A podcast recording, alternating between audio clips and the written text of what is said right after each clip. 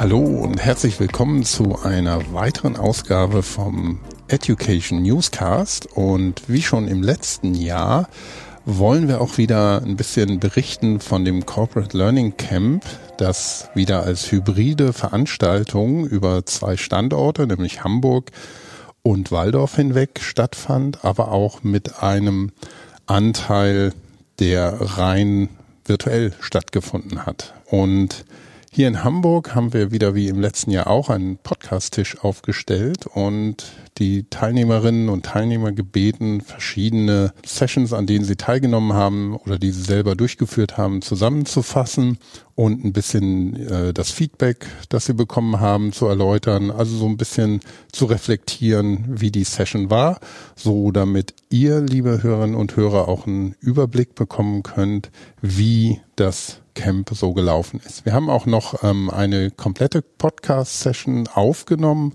auf dem Camp, aber die wird in einer extra Folge dann publiziert werden. Und wir haben wirklich einige Leute und Teilnehmerinnen am Tisch hier gehabt, ähm, sehr viele Sessions reflektiert und wir starten mit der Session zu colearn.social, also es geht um Twitter-Ersatz Mastodon. Ähm, die wird reflektiert von Katharina Nolden und Tanja Jeschke. Und ja, so hangeln wir uns dann von einer Session zur anderen. Viel Spaß dabei. Wir möchten eine Session reflektieren auf dem Corporate Learning Camp 2023 und zwar äh, eine Session, wo es um colearn.social ging. Also ähm, ja, Lernen mit und bei Mastodon.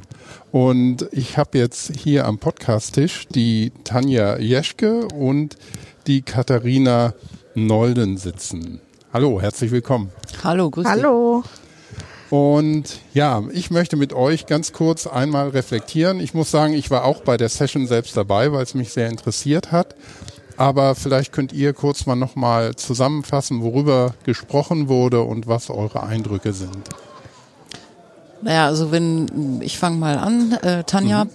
Äh, Mastodon ist eine Instanz, die nicht direkt mit Twitter vergleichbar ist, aber vom Grunde her ähm, Ähnliches macht. Sie vernetzt Menschen. Ich kann nach Themen suchen und äh, kann dort ähm, in den Austausch gehen. Ich habe mich vor ein paar Monaten, als äh, Musk dann Twitter übernommen hat, habe ich so irgendwie gedacht, so eigentlich gefällt mir das alles gar nicht. Und mhm. ähm, auf Twitter war ich sehr breit vernetzt in verschiedenen Communities, ähm, bin jetzt mehr im Bereich, momentan mehr im Bereich unterwegs Schule, also Twitter-Lehrerzimmer und so weiter. Mhm. Ähm, und da ging das dann auch ziemlich schnell rund, dass man gesagt hat, okay, nee, woanders hin. Mhm. Daraufhin habe ich mir dann ein Konto erstellt bei äh, bildung.social mhm. und ähm, habe aber mit festgestellt, dass Mastodon nicht so tuffig ist wie Twitter. Also es mhm. ist nicht so easy und so locker da mal eben reinzukommen und mit, ähm, mit, ja, mit welcher App arbeite ich wie und so weiter, um das vernünftig zu pflegen. Da bin ich dann einigermaßen mit klargekommen und hatte dann auch gesehen, dass ähm, die Corporate Learning Community eben äh, Colan.social aufgemacht hat. Mhm. Hm. Hab ich gedacht, so was ist das denn jetzt? Sind das jetzt unterschiedliche Instanzen? Also man muss ja erstmal das Gesamte verstehen und mhm. dann zu verstehen, dass das ein Universum, also dieses Vedivers ist, wo alles mit drin ist. Ähm, und dann bin ich auch Kolan gefolgt und habe aber jetzt vor drei Tagen, als es hier ums CLC-Camp ging, gedacht, ach, machst du dir auch mal ein Konto bei Kolan. Das habe mhm. ich dann auch gemacht, ja. um dann aber festzustellen, ja, das ist ja blöd, das kriege ich ja irgendwie gar nicht so richtig zusammen. Mhm. Das war eben auch meine Frage in der Session, kriege ich mehrere Konten zusammen verwaltet oder muss ich die getrennt sehen? Und ähm, habe dann äh, ziemlich schnell, also Karl-Heinz hat dann gesagt, nee, also das sind dann schon, du müsstest dann zwei Konten pflegen. Mhm. Ja. Und jetzt habe ich aber während der Session dann Elias erstellt. Äh, man muss sich da auch erstmal durchfriemeln und habe das äh, Social-Konto dann quasi da mit rübergezogen als Weiterleitung so. Aber so ganz, ähm, so ganz glücklich bin ich mit der Gesamtkonstruktion noch nicht. Mhm. Ja, ich kann mir gut vorstellen, dass das ist ja, oder es scheint ja auch generell ein Problem bei, was heißt Problem, eine Hürde vielleicht auch zu sein bei Mastodon, ähm, dass es sich nicht so unmittelbar und einfach erschließt, wie, wie das bei Twitter der Fall ist. Katharina, was war deine, ähm, ja, deine Reflexionen, deine Mitnahmen? Ja, also Twitter war ja mein absolutes Lieblingsmedium für sehr lange Zeit und mhm. ich habe mich schon vor Musk aber nicht mehr so wohl da gefühlt, weil die Aufregernachrichten so gepusht werden und als dann Master, Mastodon kam und die Cola-Instanz habe ich mich da angemeldet, aber ich merke, dass ich bis heute ähm, meine Twitter-Bubble immer noch vermisse und deswegen bin ich in die Session gegangen, weil ich dachte, vielleicht lerne ich noch irgendwas äh, für mich, wie ich ähm, Mastodon für mich noch schöner gestalten kann. Und ähm, ja, habe aber dadurch auch viele andere interessante Sachen gelernt, wie ähm, dass es inzwischen schon sehr viele User gibt und auch ähm, die Diskussion, folgen wir jetzt eigentlich Themen oder Personen, fand ich interessant. Ähm, und ich habe auf jeden Fall, bin ich jetzt motiviert, mich nochmal neu damit zu beschäftigen, meine Timeline besser zu gestalten. Also im Sinne von nochmal zu gucken, wem folge ich da eigentlich, wem könnte ich noch folgen, um dieses Twitter-Erlebnis einer kuratierten Timeline, wo ich was lernen kann, noch darüber zu holen für mich persönlich. Mhm. Ja, sehr schön. Gab es sonst noch Punkte, die, die euch irgendwie vielleicht überrascht haben oder beeindruckt haben bei dem Thema? Also wirklich überrascht hat mich äh, nichts, aber äh, ich habe gemerkt, dass ich mich doch noch ein bisschen intensiver mit der Instanz ähm, Mastodon und und mit dem Wediverse auseinandersetzen muss. Also auch ich habe dann gesehen, okay, ich kann eine Timeline machen und ich kann Listen anlegen und dann kann ich Favoriten machen und Lesezeichen, aber was bewirkt jetzt eigentlich was und was hilft mir das jetzt weiter in meiner Organisation? Also das wird was sein, womit ich mich jetzt noch einfach weiter beschäftigen werde, um Mastodon vernünftig und sinnvoll einzusetzen. Mhm. Mhm. Nee, ähm, ich fand den Vergleich einfach nochmal schön, das so als Stammtisch oder Kneipe zu sehen und auch mhm. den Vergleich, ähm, bei einer Fachzeitschrift hat man einen Chefredakteur und hier habe ich viele Menschen, die einen Beitrag leisten. Deswegen ist es mir auch nach wie vor einfach ein Anliegen, da ähm, weiterhin so ein Medium zu nutzen und finde das sehr charmant, dass ähm, Mastodon da eine Alternative zu den normalen Algorithmen, wie man sie sonst aus den sozialen Medien kennt, bietet. Mhm.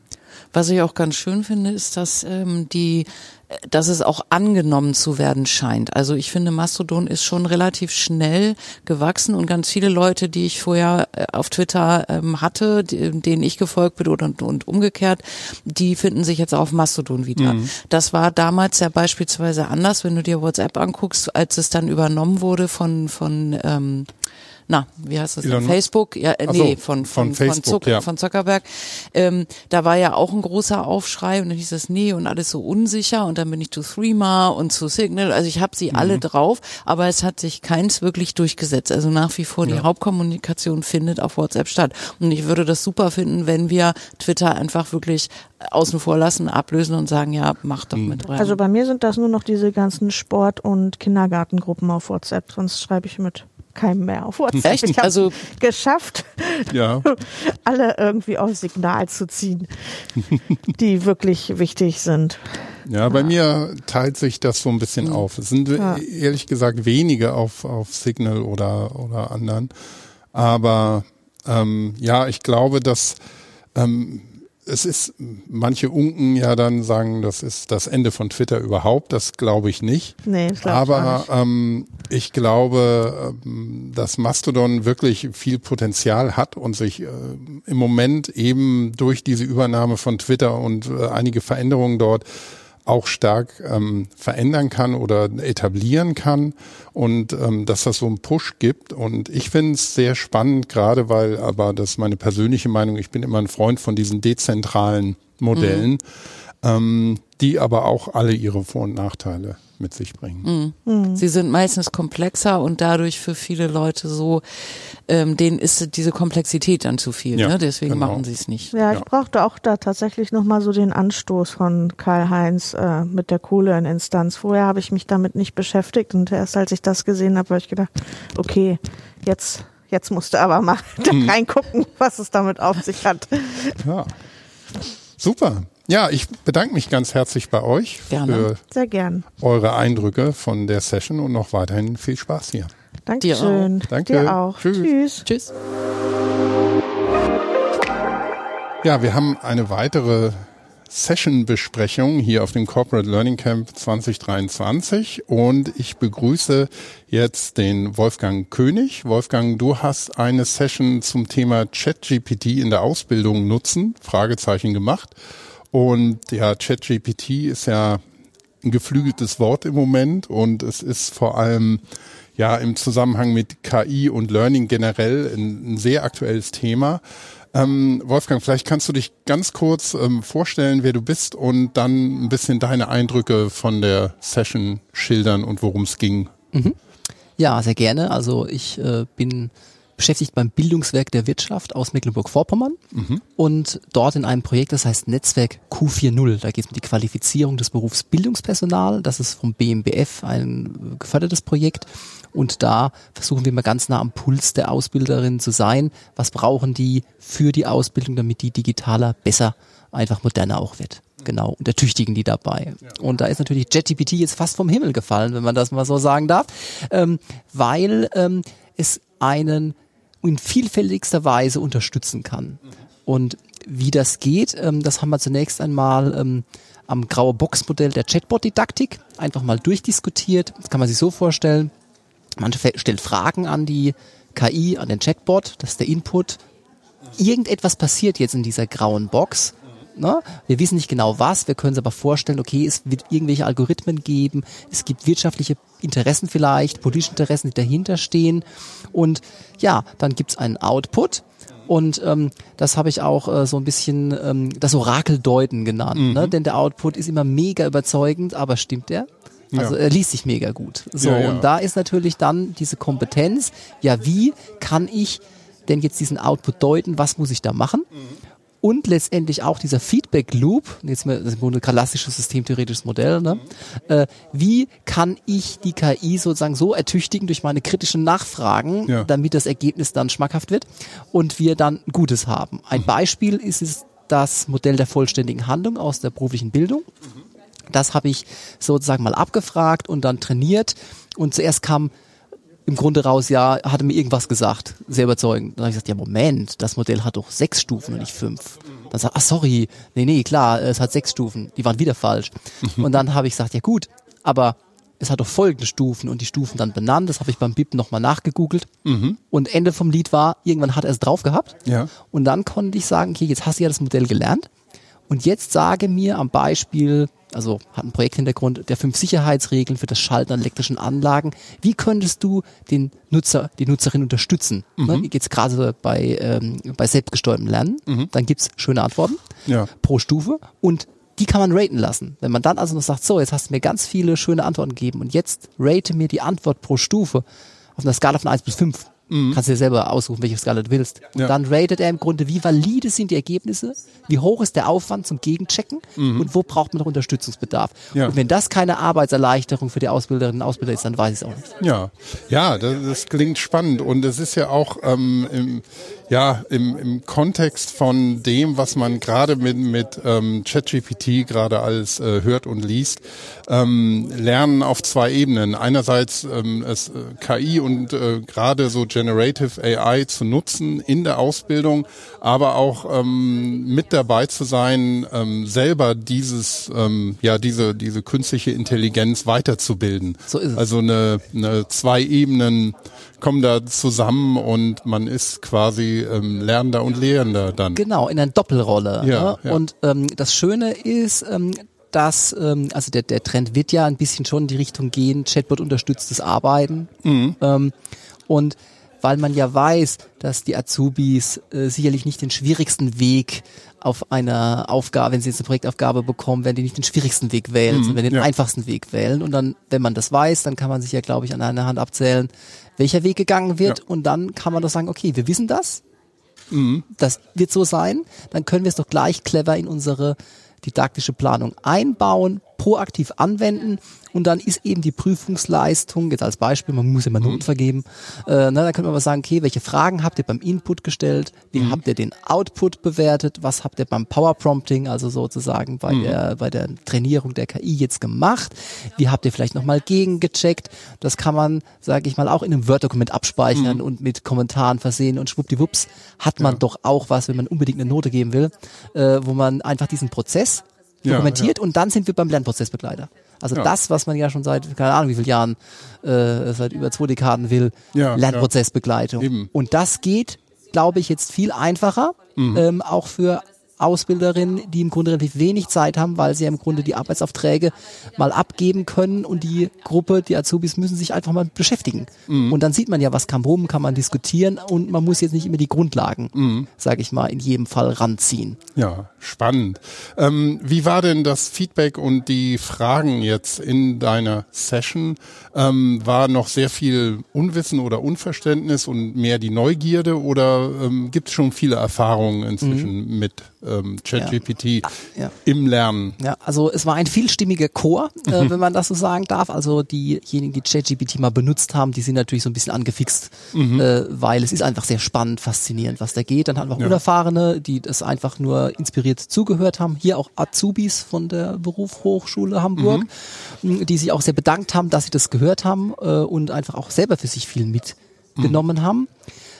Bedenken dahingehend war vor allem, naja, äh, dass das Gehirn halt nicht jetzt völlig äh, in den Papierkorb wandert, ne, sondern dass man halt selber noch denkt. Ja. Aber man muss ja selber noch denken, weil man kann sich ja nie sicher sein, dass das Orakel richtig geantwortet hat.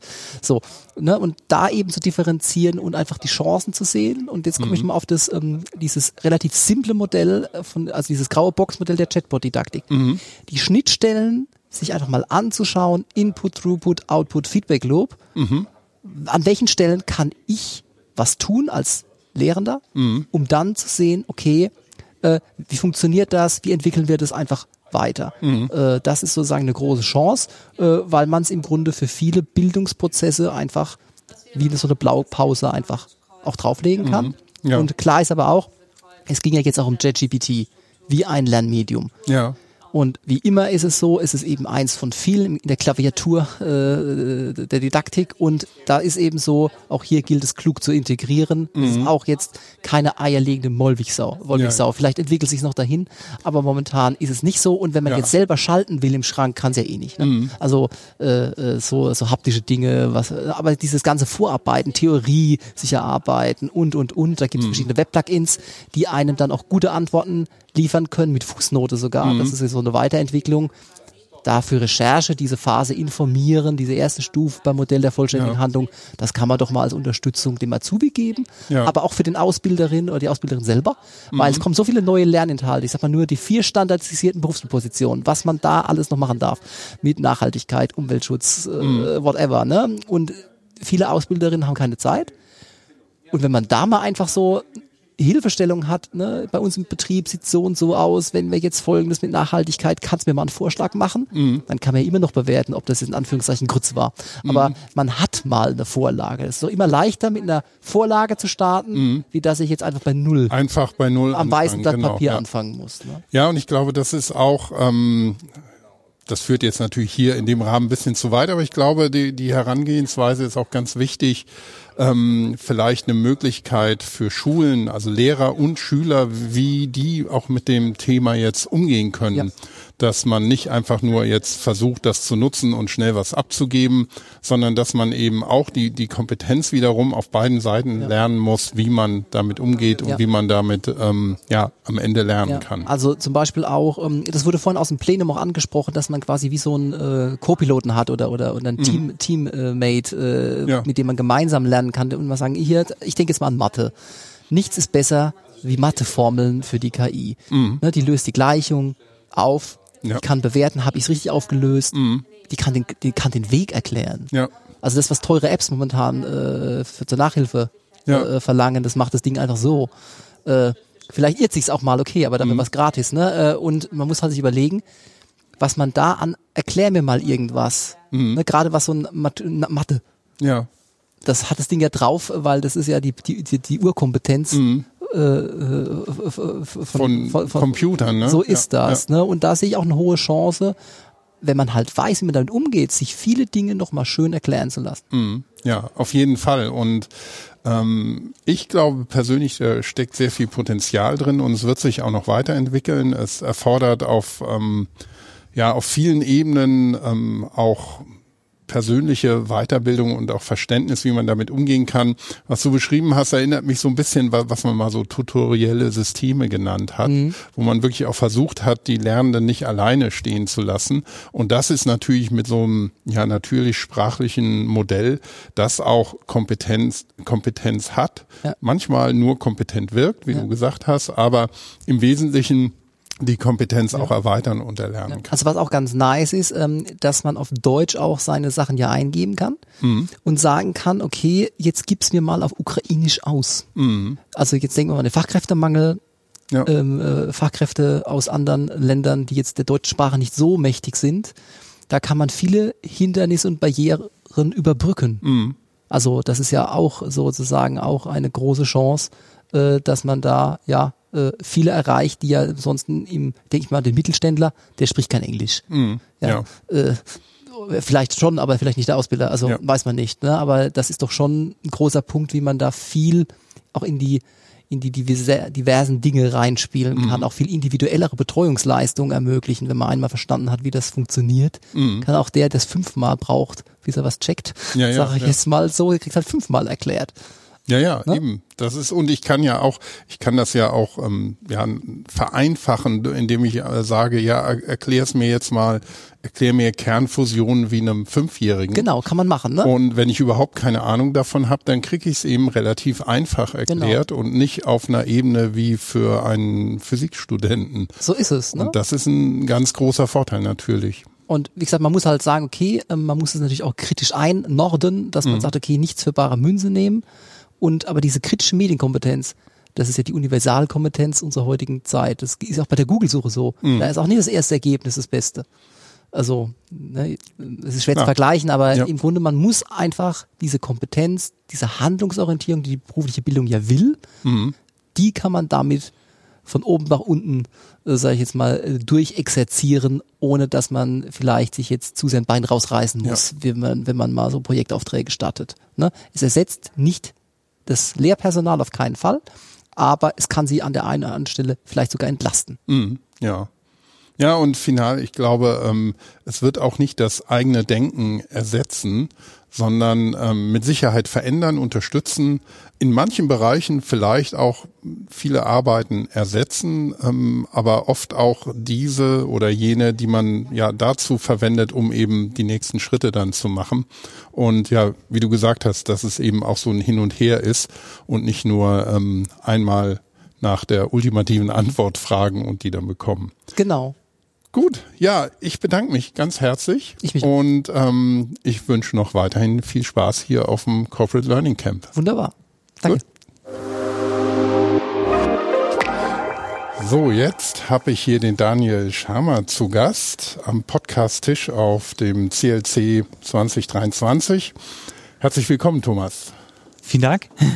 Und du kommst gerade aus der, einer Session mit dem kurzen, knackigen Titel Digilog. Kannst Genau. du vielleicht einmal ein bisschen zusammenfassen, worum es ging und dann kurz deine Eindrücke davon und was du mitgenommen hast beschreiben? Genau, also den ähm, gehalten wurde das Ganze gerade von äh, Thomas Küll, den kennen wir schon von einer ähm, von einer E-Learning-Community, mit der wir vom Arbeitgeberverband Nordmetall zusammenarbeiten. Da sind mein Kollege und ich auch ähm, drin. Da haben wir so alle zwei Monate so einen regelmäßigen Austausch, daher kannten wir den Herrn schon. Und ähm, eingewiesen hat er oder Einblicke hat er gerade gegeben in die ähm, in den sogenannten Digilog. Das ist eigentlich ein, eine sehr moderne Form eines betrieblichen Vorschlagswesens, wenn man so möchte. Wobei ich glaube, das hört er jetzt nicht so gerne, wenn ich dieses, alt, dieses altbackene Format noch wäre. Aber tatsächlich können, könnte ich das so ganz gut verknüpfen, weil bei uns im Unternehmen gibt es das noch. Und da gibt es sehr viele Nachteile, warum das nicht so gut funktioniert. Und ähm, Thomas hat da, glaube ich, gerade sehr gut aufgeführt, warum die das bei sich so machen oder so eingeführt haben und dass es eine, also in Form eines äh, Zehn-Punkte-Plans im Vorfeld ein besseres Bewertungssystem für eingebrachte Themen oder Projekte gibt, die dann hinterher quasi nicht mehr scheitern können. Mhm. Und das fand ich ganz spannend. Mhm. Und was konntest du da für dich persönlich mitnehmen? Also ich weiß jetzt nicht, ob ich das jetzt irgendwie bei uns in der Organisation irgendwie anbringen kann, weil das gerade erwähnte betriebliche Vorschlagswesen bei uns schon irgendwie so fest etabliert ist, dass es, glaube ich, sehr schwer ist, das so zu renovieren und mit neuen Impulsen zu versehen, dass da sowas draus entstehen kann. Mhm. Da, da, ich glaube, so weit sind wir tatsächlich noch nicht. Ja, ja. Gab es denn Diskussionen dann im, im Anschluss an die Vorstellung? Diskussionen in dem Feld, die nochmal nachgebohrt haben, wie genau das ähm, ähm, jetzt bei dem, ähm, bei dem Arbeitgeberverband Nordmetall abläuft, mhm. dann in der Organisation. Ja. Und dass es sozusagen ähm, auch immer jemanden gibt, beziehungsweise drei Kümmerer, mhm. die diese Projekte dann auch konsequent nachverfolgen, damit es eben nicht im Sande verläuft, mhm. damit nicht nicht irgendwie ein Orga-Team von 15 Leuten da sitzt, die die Idee alle ganz toll finden und am Ende des Tages fühlt sich aber keiner so richtig verantwortlich, sondern dass es immer jemanden geben muss, der dann auch den Hut auf hat und mhm. sich auch darum kümmert, dass das Angedachte dann auch umgesetzt ja. wird, ja. Ja, das ist ja bei vielen ähm, Konzepten und Ideen auch ein roter Faden, ja. dass es ähm, diese Kümmerer, ähm, ja, diese Kümmererposition ähm, oder Rolle in irgendeiner Form gibt, ja. weil das reine selbstgesteuerte, völlig free-floating auch äh, nicht funktioniert. Ne? Nee, meistens nicht. Ja. Gut, ja, vielen herzlichen Dank für die gerne. Zusammenfassung der Session. Gerne, sehr gerne, kein Problem. Ich freue mich, dass ich jetzt den Karl-Heinz Pape hier habe, um eine Session, nämlich deine eigene Session, ähm, kurz nochmal vorzustellen und zu reflektieren, ähm, was da diskutiert wurde. Aber erstmal herzlich willkommen, Karl-Heinz. Ja, Christoph, schön, dass du überhaupt hier bist und den Podcast-Tisch aufgebaut hast. Ja, sehr gerne. Uns macht wieder Spaß. ähm, du hast, wie gesagt, eine Session gemacht, die heißt ähm, We Practice ist der Titel. Was können wir darunter verstehen und wie ist die Session gelaufen? Ja, Session lief gut, waren auch ein paar Ideen dabei, aber es war langes Nachdenken. Äh, Hintergrund ist, wie Practice bedeutet, wir üben. Mhm. Und ja. äh, die Idee kommt von der Software Craftsmanship Community, mit der ich mich im äh, Rahmen des Projektes Mein Ziel 23 intensiv mhm. beschäftigt habe. Und ich bin noch immer ganz fasziniert, was die alles für äh, Grundhaltungen zum Lernen entwickelt haben in mhm. der Craftsmanship Community. Und sie haben so vier Begriffe, die ihre Haltung deutlich macht. Das heißt, we care. We mhm. care bedeutet, wir sorgen für gute Arbeit. We practice bedeutet, mhm. wir üben. Ähm, we learn, das heißt, wir entwickeln uns permanent weiter and we share bedeutet, äh, wir teilen unser Wissen auch mit allen, die es interessiert. Mhm. Und äh, ich habe hier mal in der Session äh, den Teil We Practice rausgegriffen, mhm. weil die Software-Craftsmanship-Leute äh, sagen, gebt den Leuten Zeit zum Üben, sonst üben sie im echten Projekt. Und irgendwie ist das nicht ein Thema nur für Software, sondern mhm. ich kann mir vorstellen, das könnten wir eigentlich in alle Branchen übertragen. Ja. Und wenn ich unsere Praxis in der Weiterbildung so ansehe, dann ist Üben eigentlich immer ausgeklammert. Mhm. Es geht immer nur um mal zu zeigen, wie es geht. Und äh, Üben, ja, mhm. scheint wichtig zu sein, aber macht keiner oder leitet keiner an oder so. Ne? Ja. Und meine Frage war dann, ähm, was könnten wir eigentlich üben? Und äh, bis hin zu, ähm, wir Learning Professionals müssten eigentlich selber so eine Übekultur erstmal einüben, mhm. äh, bevor wir es den anderen empfehlen. Sozusagen, ja. übt mal schön, ist äh, ganz einfach gesagt, aber authentisch wird es nur, wenn wir wirklich wissen, wovon mhm. wir reden, wenn wir es wieder einführen. Also es ist ja nichts Neues eigentlich. Und äh, ja, betretene Gesichter. Und wenn man die Frage stellt, was könnten wir üben, wird lange nachgedacht. Ja. Und ist ein Zeichen dafür, dass es für uns noch absolut ungewohnt ist, überhaupt dieses Thema Üben zu thematisieren. Mhm, nicht nur was üben, sondern auch wie üben. Genau. Also wir hatten gerade in einer anderen Session, in der es eher um Daten ging, ähm, ist aber auch äh, relativ schnell das Thema aufgekommen, wie in der beruflichen ähm, Weiterbildung, aber auch an Hochschulen, Universitäten, Fachhochschulen gelernt wird und dass da immer noch dieses klassische, ähm, man kriegt Stoff vermittelt, den muss man lernen, dann wird man geprüft. Dann hat man ihn vielleicht schon wieder vergessen, weil man schon wieder für die nächste Prüfung lernt und ähm, das so ein ständiges Kommen und Gehen vom Wissen ist. Aber dieses auch die Lernkurve berücksichtigen und die verschiedenen Stationen da drin, wie zum Beispiel üben und, und ausprobieren, äh, überhaupt keinen Platz finden. Ne? Mhm. Genau. Und wird so, mich fasziniert ist, wenn man bei den äh, Software-Craftsmanship-Leuten mal genauer hinguckt, dann haben die Üben und Lernen gut miteinander kombiniert. Mhm. Ähm, zum Beispiel haben sie so einen großen Event, der immer wieder stattfindet, den nennen die Code Retreat. Mhm. Retreat heißt wirklich zurücktreten vom Arbeitsalltag und dann coden. Und mhm. dieses Coden machen sie gemeinsam. Und zwar in der Regel als Pair-Programming. Also mhm. immer zwei programmieren an einer Aufgabe, aber es gibt nur eine Tastatur. Mhm. Und damit müssen die beiden sich immer abstimmen. Und das heißt, der eine gibt an, der andere mhm. codet. Und damit kann man Lernen gar nicht vermeiden. Wenn die beiden einen etwas anderen Erfahrungshintergrund haben, dann ist das für beide äh, praktisch hochinteressant, von dem anderen was mitzukriegen. Mhm. Gleichzeitig machen sie das Gleiche fünfmal hintereinander äh, und äh, dann ist der Übungseffekt da dran. Mhm. Ja. Ja, ähm, Karl-Heinz, vielen herzlichen Dank, dass du dir die Zeit genommen hast und ich wünsche dir noch weiter viel Spaß hier auf ja, dem CLC. Ja, danke, dass du es machst. Ja. Ich habe jetzt hier am Podcast-Tisch den Oliver Ewinger, ähm, vielen bekannt in der Corporate Learning Community und ähm, ja, die Session, um die es geht, ähm, wurde von der Sandra Richter und dir ausgerichtet und moderiert und es war quasi ein bisschen äh, CLC in eigener Sache und eigener Erfahrung. Also der Titel ähm, ist relativ ähm, umfangreich, Community Feeling Against, äh, against the Imposter. Mutmachgeschichten aus der CLC vom Konsumieren und zum Teilen. Ähm, kannst du vielleicht einmal kurz zusammenfassen, worum es ging und wieso dein Eindruck ist, was, was es zu reflektieren gibt? Das mache ich gerne, Christoph. Gerade die Session ging einfach darum, einfach zum Erzählen, wie es mir wie es der Sandra am Anfang ging, als sie in die Community reinkam. Dass eben nicht alles so goldglänzend war, sondern dass es vielleicht auch mit Ängste zum tun gehabt hat, mit Schwierigkeiten, weil man vielleicht nicht gesehen wird.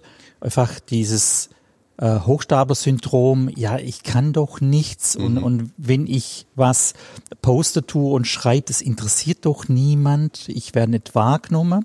Einfach, äh, um das zu reflektieren, der Menschen in der Community, das, weil es vielleicht ihnen auch so geht, weil sie am Anfang auch Angst haben, da frisch reinzukommen oder auch nicht wissen, was ist die Community. Mhm. Äh, das zum einen, aber auch Awareness zum, zum äh, Schaffen, bei den Community-Mitgliedern, die wo zugehört haben oder das im Nachgang vielleicht auch ähm, äh, zu, zuhört, dass sie achtsam umgeht mit der Community-Mitglieder und vielleicht nicht nur mit den Menschen sprechen, die wo sie eh schon sehen wollten, sondern vielleicht gerade die, die wo vielleicht alleine rumstehen und vielleicht nicht ähm, angesprochen wird, mhm. äh, dass man auf die zugeht und hey, bist du neu und ähm, einfach ein bisschen erzählt.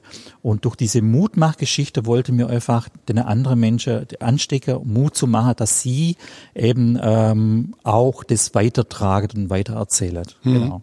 Ja, ich fand es auch äh, schön, was die Sandra sagte, dass sie gar nicht so der Smalltalk-Typ ist und gerne fachlich sich unterhält, aber im Smalltalk nicht so sich zu Hause fühlt. Kann ich sehr gut nachvollziehen. Ähm, Gerade in so einer Community, ähm, wo es ja einen fachlichen ja, ähm, Grund, so ein fachliches Grundrauschen gibt und ein Leitthema wie Corporate Learning. Und das fand ich, weil ich war auch bei der Session dabei, ne, eine ganz schöne Erfahrung. Aber auch bei, bei dir und bei anderen fand ich da ganz schön, wie ihr so reingewachsen seid in die Community. Also keiner kommt da an und sagt so, ich mache jetzt hier mit und wo gibt's was zum Anfassen, so ich regel alles, sondern dass man wirklich da so peu à peu reinwächst und ähm, was allen so gemein war, ein bisschen ja so dieses am Anfang noch zurückhalten, ein bisschen verloren und gar nicht wissen, wo man sich einbringen kann und wie, ne? Richtig, also einfach dieses, dieses ähm, vorsichtige Vorgehen, zurückhaltend sein, das, also das ist ganz normal. Was ich sagen kann jetzt, wo ich im Kernteam bin, wir freuen uns über jeden, der wo auch äh, auf die Menschen im Kernteam oder Organisationsteam zukommt und, und einfach Frage stellt. Ihr dürft es, ihr sollt es sogar. Und äh, mir heißt auch jeden willkommen, der wo mitarbeiten will. Also es gibt so viele Möglichkeiten mit zum Arbeiten. Zum Beispiel haben wir jetzt im, im, im, im ähm, August, Ende August und September, 31. August bis 2. September haben wir ein neues Format. Da sind wir jetzt im äh, Kreativteam ähm, das zum Planen, das, das äh, aufzumreisen, aber mir werden das nicht äh, fertig äh, planen und äh, organisieren. Da brauchen wir viele Leute, die wo auch mitarbeiten wollen. Und äh, das ist das Schöne. So bin ich reingekommen in die Community. Ich, ich war es erstmal beim Barcamp dabei und durfte äh, äh habe den Anstoß gemacht, lasst uns doch gleich irgendwo äh, regionale Corporate Learning Community starten, weil ich zwei Schwaben gehört habe im Hintergrund in der letzten Session und, und so, so gesprochen, so getan. Mhm. Einen Monat später haben wir uns getroffen und die regionale Corporate Learning Community Stuttgart war gegründet. Mhm. Also das heißt einfach, ihr dürft äh, Impulse setzen, ihr dürft Vorschläge machen, äh, ihr, ihr stößt auf offene Ohren. Hm. Ja, und genau gerade eben auch die Regionalität ist ja ein, ein ganz schön, eine ganz schöne Möglichkeit, sich äh, mit anderen bekannt zu machen und auch sich einzubringen. Ne? Richtig, genau. Und da ist ja auf unserer Homepage, der colern.de, mhm. gibt es diesen Community-Bereich, da findet ihr auch Ansprechpartner äh, zu den einzelnen Regionen. Und wenn ihr den Eindruck habt, eure Region ist nicht vertreten da, dürft ihr auch gerne eine, eine regionale Corporate Learning Community äh, starten. Also das heißt, wenn ihr da ein zu, zu zweit sind, äh, seid, dann dürft ihr einfach starten und das, das wird gut. Mhm. Und wir unterstützen euch dabei. Ja, und zum Schluss vielleicht nochmal deine Einschätzung so zur Session, ähm, auch die Geschichten, die die anderen, die da waren, geteilt haben. Ähm, wie war da dein Eindruck? Das fand ich äh, sehr positiv und, und das bestätigt mich auch wieder immer darin, wenn ich selber bin, äh, wenn, wenn ich selber bereit bin, meine Geschichte zum Teilen und mich von mir ein Stückle öffnen tue, dann äh, sehe die andere, oh, das ist ja gar nicht schlimm, das darf ich auch so sein. Mhm. Wenn der das schon irgendwo äh, Ängste gehabt hat am Anfang äh, und im, im Poster sich so zurückgehalten hat und nicht traut hat, was zum Sagen oder zum Poster, äh, dann dann, dann kann ich das genauso. Also ich finde, das hat Mut gemacht und hat angesteckt und das wünsche ich mir noch mehr. Großartig. Ja, vielen Dank, Oliver, und Gerne. noch viel Spaß und schöne Sessions hier auf dem CLC 23. Vielen Dank, Christoph. Danke.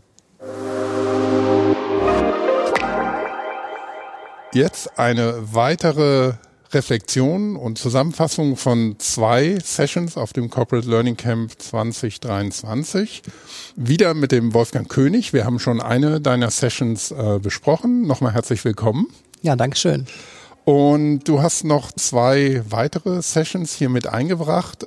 Diesmal war es VR, also Virtual Reality in der Ausbildung und Doing Data und Data Thinking. Kannst du die beiden auch noch mal kurz vorstellen und reflektieren, wie es gelaufen ist, wie das Feedback war? Vielleicht fangen wir mit VR an. Genau, bei VR, also virtueller Realität, mhm. geht es ja darum, wie man diese neue Technologie, also so neu ist sie ja gar nicht mehr, ja. aber die Usability ist doch sehr stark gestiegen, wie man das in der Ausbildung eher mehr verankert. Mhm. Und äh, da habe ich das Beispiel äh, von einer VR-App vorgestellt, ähm, die wir im Netzwerk Q40 entwickelt haben, mit deren Hilfe wir am Fachinhalt der fünf Sicherheitsregeln für das Schalten an elektrischen Anlagen im Grunde die Ausbilderinnen ertüchtigen, so eine Schulung auch mit Azubis durchzuführen. Mhm. Und der Charme ist sozusagen, dass man also jetzt nicht abstrakt über VR redet in irgendeiner Welt irgendetwas tut, sondern eben den brutalen Nutzwert eben sofort hat, da man es mhm. ja selber durchübt Und das Angenehme ist natürlich, dass diese fünf Sicherheitsregeln Basisregeln der Elektrotechnik sind und damit ein sehr breites Anwendungsspektrum auch in der ganzen Elektrobranche einfach haben. Ne? Und ähm, wie war ähm, die Reaktion von den Teilnehmenden? Haben die auch schon viel Erfahrung mittlerweile mit VR gehabt oder hat auch da die Neugierde eher überwogen, was Erfahrungen vielleicht sein können? Weil ich kenne es so, ja, ich bin ja äh, bei einer Softwarefirma ähm, am Arbeiten und da sind die Anwendungsfälle eher kleiner oder seltener für VR. Da geht's dann eher so um Soft Skills und wir haben ja wenig so wirklich so hands-on ähm, Anwendungsfälle, wie du die gerade beschrieben hast. Wie war denn da so das Feedback? Mhm, Also zunächst einmal die Gruppe war sozusagen äh, gespalten. Ne? Die einen hatten schon VR-Erfahrung und die anderen gar keine und wollen sich inspirieren lassen. Und es ist natürlich auch genau das, was du jetzt auch angeteasert hast. Ne? Für welchen Zweck ist eigentlich VR? Ne? Also ob man jetzt ein Soft-Skill-Training in VR macht oder mit einem Trainer je, oder Trainerin, je nachdem, welches Finanzvolumen das eine oder das andere kostet, spart man ja nicht unbedingt auch Geld. Äh, ne? Und so eine VR-Brille wiegt ja auch was. Und, äh, ne? äh, und äh, das sind natürlich so strategische Fragen, die kamen auch ein bisschen zur Sprache. Aber gerade dieses handlungspraktische Üben, in zwar in Situationen, die man nicht üben kann, sind, sage ich mal, so ein bisschen der Clou in der Ausbildung. Denn ich sag mal so mit einem Trainer ein Soft-Skill-Training machen, das geht ja irgendwie schon äh, immer, man braucht halt den Trainer, den Raum oder die Trainerin, egal. Aber in so einen Schaltraum zu gehen, wo normalerweise die, ähm, die Azubis ja gar nicht rein dürfen, weil sie ja keine geübten Elektrofachkräfte sind, die können ja das gar nicht erleben und auch spüren, wie ist das mit so einem Schallstab? Äh, das, das ist ja völlig unmöglich. Und da kam ja auch die Idee von den Ausbildern, äh, unter anderem von der WMAG Netz AG, ja her, dass sie eben gesagt haben, na, da könnte man die fünf Sicherheitsregeln mal wirklich am Hardcore-Fall üben. Und äh, das ist halt was, wo sich besonders auch jetzt, sage ich mal, zu Sicherheitsschulungszwecken einfach eignet, so sowas zu operationalisieren. Gleichzeitig ist es natürlich auch eine gewisse Hausnummer. Also solche Anwendungen sind eben auch kostenintensiv. Und das ist natürlich jetzt für kleinere Firmen äh, kaum zu stemmen. Also ne, da war ist halt die Diskussion aufgekommen, ne, ob man sich dann zusammenschließt oder ne, welche Fälle macht man. Äh, es gab auch den Fall, man kann auch in VR eine PowerPoint zeigen. Ja, das ist auch möglich. Aber jeder, der das mal gemacht hat, der wird denken, es gibt jetzt nicht. Ne? Also klar, man sieht die PowerPoint, aber das, da tun einem die Augen ja richtig weh und das Ja, macht ja. keinen Spaß. Dieses Handlungspraktische eigentlich so ein bisschen Trumpf. Und da wird auch das meiste als sinnhafte Anwendung ja gesehen dann auch. Sehr schön. Vielleicht kommen wir dann noch zur zweiten Session. Ähm, Doing Data und Data Thinking. Das klingt ein bisschen abstrakter. Ähm, damit äh, kann bestimmt nicht äh, jede und jeder direkt was anfangen. Was versteckt sich denn dahinter? Ja, also der, äh, der Titel ist natürlich äh, ein bisschen abgespaced. Ähm, äh, natürlich muss auch eine gewisse Sexiness gewährleistet sein im Titel. Es geht ja um den Umgang mit Daten und Datenanalyse. Und da haben wir äh, in der Session äh, ein Tool vorgestellt, ähm, wo insbesondere Ausbilder aus und Ausbilderinnen aus dem Tourismusbereich selbst eine eigene Gästebefragung durchführen können mit einem Analysetool, das Open Source ist, ähm, wo man im Grunde sehr einfach bestimmte Dashboards sich zaubern lassen kann, um jetzt ohne allzu viel Kenntnisse, wie man was programmiert oder so, einfach schnell zu schicken Dashboards zu kommen, mit denen man dann besprechen kann, ja, sind Männer jetzt besser wie Frauen in der Bewertung? Wollen wir das? Ne? Ich sage immer, wenn wir ein äh, Wellnesshotel für Frauen sind, dann ist es vielleicht gut, wenn Männer uns bei der Freundlichkeit schlechter raten als die Frauen. Ja. Ne? Könnte ja aber auch anders sein, es ist ein Männer-Wellness-Hotel und wenn es dann umgekehrt ist, dann, ne, da muss man sich kreative Gedanken machen. Ja. Und das lädt dazu ein und da waren wir im Grunde so in der Gruppe alle auch so ein bisschen der Meinung, ja, diese Umgang mit Daten möglichst einfach zu gestalten, das ist ganz wichtig, wird immer wichtiger. Aber trotz des sexy Titels ist natürlich die Resonanz jetzt etwas geringer gewesen, wie beispielsweise bei meiner Session mit JetGPT, ne, weil, sag ich mal, äh, JetGPT jetzt gerade so ein bisschen auch im Fokus steht und generell, wenn man schaut, Daten, Datenanalyse, sowas wie Datenschutz, das ist immer, sag ich mal, vom Sexiness-Faktor nicht ganz so hoch. Mhm. Und da muss man viel Überzeugungsarbeit leisten, dass es sich dann doch lohnt. Und alle, die die Software mal gesehen haben und auch was, welche Grafiken da ausgeworfen werden, zum Beispiel Boxplots, das sind so, so spezielle ähm, Grafiken aus der Statistik, mhm. die einem viel sagen, wo ist der Marktpreis, was kann man tun. Das sind, sage ich mal, interessante Sachen, die man sich wirklich per Windeseile einfach mit drei Klicks erstellen lassen kann und mhm. dann einfach auch ein Azubi-Projekt zum Beispiel auf so einer Basis macht, ohne dass einem jetzt da irgendwelche großen Kosten entstehen, weil mhm. im Grunde die Umfrage kann man kostenlos durchführen, die Analyse kann man mit dem Tool kostenlos machen und das ist so der erste Weg Richtung Gäste befragen und denken mit Daten, ne? Data mhm. Thinking, Doing Data, also mit Daten arbeiten und diesen Prozess der Datenwertschätzungskette einfach sozusagen auch in die Ausbildung zu tragen. Und der Satz sei noch erlaubt, es ist sogar laut Ausbildungsordnung gefordert, die Gästebefragen zu vermitteln. Mhm. Aber mit den Ausbilderinnen und Ausbildern, die wir gesprochen haben, ist das jetzt nicht unbedingt die A-Priorität, ja. äh, weil einfach da so viel Fachwissen eigentlich das, man schreibt es so leicht irgendwo in ein Dokument, ne? Gästebefragen, moderne Methoden der Marktforschung wird mhm. gemacht. Aber was das eigentlich bedeutet, äh, ich weiß, weiß nicht, ne? Also da braucht man schon viel schon viel ähm, Kompetenz und da haben wir eben versucht, eine sehr komplexitätsreduzierte spielerische Lösung mhm. einfach mal zu zeigen. Ne? Ja, kleiner Spoiler am Rande. Ich war tatsächlich auch in der Session. Ähm, ich konnte mir unter dem Titel jetzt gar nicht so genau was vorstellen und fand es gerade deshalb spannend. Ähm, und habe dann ähm, relativ schnell gemerkt, dass es ja genau wie du sagst, dieser Umgang mit Daten der wird eigentlich ja immer wichtiger und muss vermittelt werden. Und die Vermittlung ist gar nicht so trivial und einfach. Und ähm, man kann jetzt auch nicht jeden zum Data Analyst oder was auch immer für eine Berufsbezeichnung da adäquat ist, ausbilden. Aber der Umgang mit Daten, die Auswertung und wie du eben mit dem Wellness-Hotel-Beispiel ganz schön gezeigt hast, die Bewertung dessen, was man da zurückbekommt, ähm, das ist ja, sind ja ganz, ganz wichtige Eigenschaften, die man irgendwie beherrschen muss und Skills oder Fähigkeiten und die den meisten aber ähm, ja nach wie vor nicht vermittelt werden. Gerade in Bereichen, wenn sie jetzt nicht originär was mit Daten eben zu tun haben. Ja. Ich meine, du hast ja auch das Tool gesehen.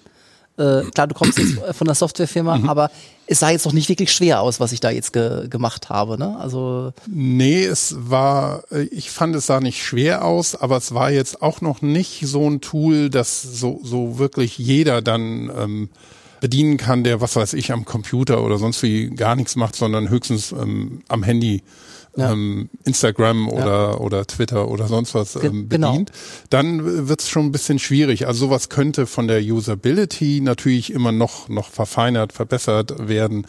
Aber ähm, das Schöne daran fand ich, dass man relativ einfach, wenn man jetzt so, so ein Excel oder irgendwas mit Daten voll hat, dass man das quasi reinkippt mit so einer Schritt-für-Schritt-Anweisung und am Schluss kriegt man dann schon was raus, mit dem man was anfangen kann. Man muss ein bisschen lernen, auch wie man es interpretiert, wie bei jeder Grafik, aber ähm, das ist, glaube ich, so die, die große Stärke gewesen von ja, Ton. Also ja. du hast auch recht, ne? Es ist, äh, es ist jetzt nichts, wo man so, sofort äh, äh, intuitiv äh, äh, versteht, sondern es ist eingekleidet ja auch bei uns in so ein sogenanntes Q40-Training, das wir ja in dem Rahmen Netzwerk Q40 mhm. gratis für das Berufsbildungspersonal anbieten. Und da wird man natürlich Schritt für Schritt an die Hand genommen durch alle Schritte, um im Grunde, sag ich mal, dieser Komplexität Herr zu werden und aber ganz hands-on. Ne? Mhm. Ne? Also wir starten, ne? du hast ja gesehen, Schritt eins Daten einlesen, Schritt zwei Daten auswerten, dann haben wir noch ein paar genau. Gruppenvergleiche oder so.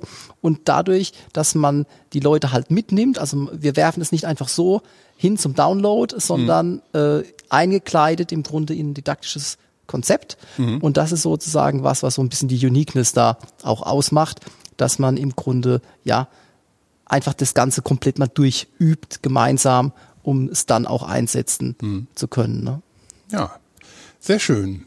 Ja, ähm, vielen Dank. Das ähm, fand ich sehr spannend. Und ja, dir wünsche ich noch ähm, viele schöne weitere Sessions hier auf dem CLC. Wunderbar. Danke dir. So, und jetzt eine weitere Session-Reflexion vom CLC 23, dem Corporate Learning Barcamp. Und zwar jetzt am Podcast-Tisch die Gina Drost. Und erstmal herzlich willkommen, Gina. Dankeschön. Ähm, du warst in der Session, ist wieder ein bisschen äh, CLC in eigener Sache gewesen, nämlich The Next Big Thing. Wie war die Session? Worum ging's und wie waren deine Eindrücke? Ja, also die Session ging im Prinzip darum, ein neues CLC-Format zu diskutieren. Die sind jetzt gerade im Prinzip dabei, das zu erstellen. Das, wir haben quasi einen Einblick in die Werkstatt bekommen, was super spannend mhm. war, gerade wenn es so um Organisation von CLCs geht. Da hat man ja normalerweise als ähm, Teilgebender nicht so einen wirklichen Einblick. Also das war schon mal super spannend. Ähm, das ist ein Format, was sie jetzt planen, Ende August in äh, Berlin durchzuführen. Und es geht so ein bisschen in eine andere Richtung als die CLCs, die wir normalerweise kennen. Es ist nämlich eigentlich ein Maker Camp. Mhm. Ähm, und die Idee finde ich total spannend. Also es geht darum, dass man ähm, im Prinzip was selbst kreiert, wie auch mhm. immer dann das aussehen wird. Und ähm, äh, es soll über, Sie sind sich noch nicht ganz sicher, zwei oder drei Tage gehen, vielleicht so zweieinhalb.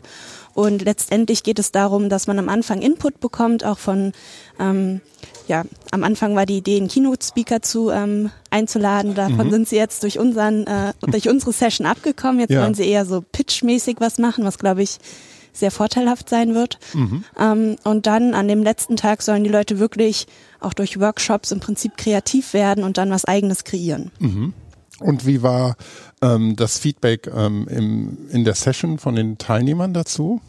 Ähm, grundsätzlich glaube ich ganz, ganz gut. Also ich glaube, jeder hat Lust, mal so ein Maker Camp auszuprobieren. Das ist jetzt ja ein eher neues Format, was noch nicht so bekannt ist. Mhm. Ähm, was ich toll fand jetzt auch in der Session, dass es ging auch darum, einfach offen Fragen zu diskutieren. Also gegenseitig auch Ideen zuzuspielen, wie man das machen könnte, wie lang es wirklich gehen soll, also zwei Tage, drei Tage, ähm, übers Wochenende oder doch nicht. Mhm. Ähm, äh, und dann kamen natürlich auch so Fragen auf wie, ja, es liegt ja in den Ferien, was machen wir denn jetzt? Mhm. Also so relativ ähm, ja, Fragen, die eigentlich in Richtung Organisation gehen, wo sie jetzt aber den Raum geöffnet haben von zukünftigen ähm, Beteiligten, mhm. ähm, was sie davon denken. Und das fand ich irgendwie ganz toll, dass diese Session wirklich offen war und man auch seine Meinung einfach äußern konnte. Mhm. Ja, es ist interessant, diese Maker-Camps, das kommt ja auch so, so ein bisschen, wenn ich mich nicht irre, aus der ähm, ja, so Hacker-Szene. Mhm. Also äh, Hacken jetzt nicht im Sinne unbedingt von Software mhm. äh, hacken, ähm, sondern wirklich Dinge machen, Dinge ausprobieren und das ist ja wirklich ein, ein sehr offenes, experimentelles Format. Ne? Genau, Sie planen auch dann, glaube ich, am dritten Tag so ein Hackathon. Mhm. Also ähm, wirklich was, was ganz offen sein soll, wo die Leute auch einfach kreativ werden sollen und ich glaube, das ist was, was man so bei den CLCs meine, da hat man natürlich die Session, die man selber geben kann, mhm. aber so dieses, dass man wirklich ähm, Kunst einbringt oder mhm. Design Thinking. Ähm, das ist, glaube ich, was, was absolut von Vorteil sein wird und was auch Spaß machen wird und was was Neues sein wird. Mhm. Ja, also dass man auch mit Prototypen und sowas dann am Schluss wirklich dasteht und eine eine, eine Idee, eine mehr konkrete Idee davon hat, was genau. man was man machen möchte. Genau, ich denke, es geht auch darum, wirklich Projektideen zu kreieren, was eigenes zu schaffen. Und ähm, was ich auch wirklich toll fand jetzt in der Session, dass ähm, diese Workshops, die geplant sind zu unterschiedlichen Themen, also wie ich gerade schon gesagt habe, zu Kunst, aber auch zu KI und zu Lerndesign, also ganz unterschiedliche Themen, ähm, dass es dazu Workshops geben soll, wo sich jeder auch wirklich anmelden kann, mitmachen kann, mhm. die aber auch von Experten begleitet werden sollen. Und jetzt haben wir gerade in der Session die, die Idee entwickelt, dass es keine Learning Professionals sein sollen, die da mhm. diese Inputs geben, sondern vielleicht auch aus ganz anderen Branchen kommen. Und mhm. das gibt natürlich nochmal eine ganz andere Richtung in Lernen, also welche, die wir als Learning Professionals nicht denken. Das können wir auch gar nicht. Mhm. Ähm, ich glaube, das wird sehr, sehr, ja, das wird wirklich gut werden. Ja, also es hört sich an, als ob es ja interaktiver und zugleich interdisziplinärer wäre dann. Ne? Genau. Und ja. gerade so diese interdisziplinäre Richtung und so dieses Zusammenarbeiten, Zusammenkommen aus unterschiedlichen Bereichen, das sieht man jetzt schon auf den CLCs, dass das wirklich fruchtbar ist. Und mhm. ich glaube, das wird in diesen Maker Camps wahrscheinlich noch viel, viel stärker sein. Hast du schon persönliche Erfahrungen mal gemacht mit so einem Maker Camp oder einem Hackathon oder was ähnlichem? Nee, gar nicht. Also das ist auch was, was ich unglaublich gerne mal mitmachen würde, weil ich glaube, dass man da ähm, man hat ja immer so, gerade was Kreativität angeht, denkt man immer, ja, so richtig kreativ bin ich eigentlich nicht. Mhm. Aber letztendlich ist man viel kreativer, als man denkt. Ja. Und wenn man sich da irgendwie drauf einlässt und da richtig Spaß bei hat, dann kann da was ganz Tolles bei rauskommen. Und ich glaube, so dieser Rahmen bei so einem Maker-Camp, der ist einfach so offen und so nur ohne Barrieren, dass man wirklich da auch sich frei entfalten kann. Und da hätte ich total Lust zu. Ja, mhm. ja sehr schön. Ja, Gina, vielen Dank. Sehr gerne. Für ähm, ja, die, diesen, diese Session Review und dann bleiben wir mal gespannt, wie sich das weiterentwickelt und vielleicht schon auf dem nächsten CLC oder sowas ja. ähm, gibt dann vielleicht ein Maker Camp. Genau. Und ich denke, wenn man, wenn da jemand interessiert ist, ähm, auf CoolLearn wird es veröffentlicht, wenn es mhm. soweit ist, kann ja jeder auch mal gucken und ähm, gerne mitmachen. Ah. Vielen Dank. Dankeschön. Und noch eine schöne Zeit hier. Ja, danke. Jetzt geht's weiter mit einer ähm, Session-Zusammenfassung und Session-Reflexion hier auf dem CLC 23. Bei mir am Podcast-Tisch jetzt der Sönke Petersen und erstmal herzlich willkommen, Sönke. Vielen Dank. Du hast, ja, du willst ein bisschen berichten über zwei Sessions, die du selber mitgestaltet hast. Und zwar ging es um adaptives Lernen. So ist. Kannst du vielleicht einmal kurz zusammenfassen, worum es ging und wie das Feedback war? Wir haben einen Anstoß dazu bekommen, dass äh, Unternehmen uns angesprochen haben im Bereich der Digitalisierung und der Digitalisierungsoffensiven, die durch die Unternehmen gehen gerade, dass es einen Bildungsbedarf gibt und dass wir immer wieder auf Leute treffen, die ganz unterschiedlich vorqualifiziert sind und dass das Ausgießen von Standardinhalten auf eine solche Gruppe einfach keinen Sinn ergibt. Mhm. Und ähm, daraufhin gab es äh, die Frage, kann man das nicht intelligenter gestalten? Und mhm. äh, was könnte adaptives Lernen dazu beitragen? Beitragen, das besser zu machen.